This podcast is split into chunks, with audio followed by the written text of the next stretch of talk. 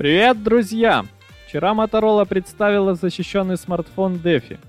Создавался мобильник совместно с компанией Bullet и получил рифленый корпус черного цвета.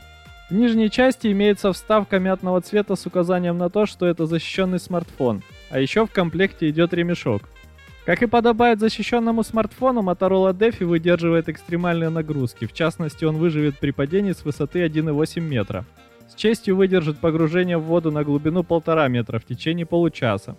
И ему нипочем температурный режим от минус 30 градусов до плюс 70. Оснастили новинку 6,5-дюймовой IPS-панелью разрешением 1600 на 720 точек, защищает которую стекло Gorilla Glass Victus. Чипсет Snapdragon 662 и 4 гигабайта оперативной памяти – в арсенале Motorola DeFi флеш-накопитель емкостью 64 гигабайта, батарейка емкостью 5000 мАч и селфи-камера на 8 мегапикселей. Основная камера получила три датчика изображения. 48 мегапикселей плюс 2 мегапикселя датчик глубины плюс 2 мегапикселя макросенсор. Есть порт USB Type-C, модуль NFC, 3,5 мм разъем для наушников.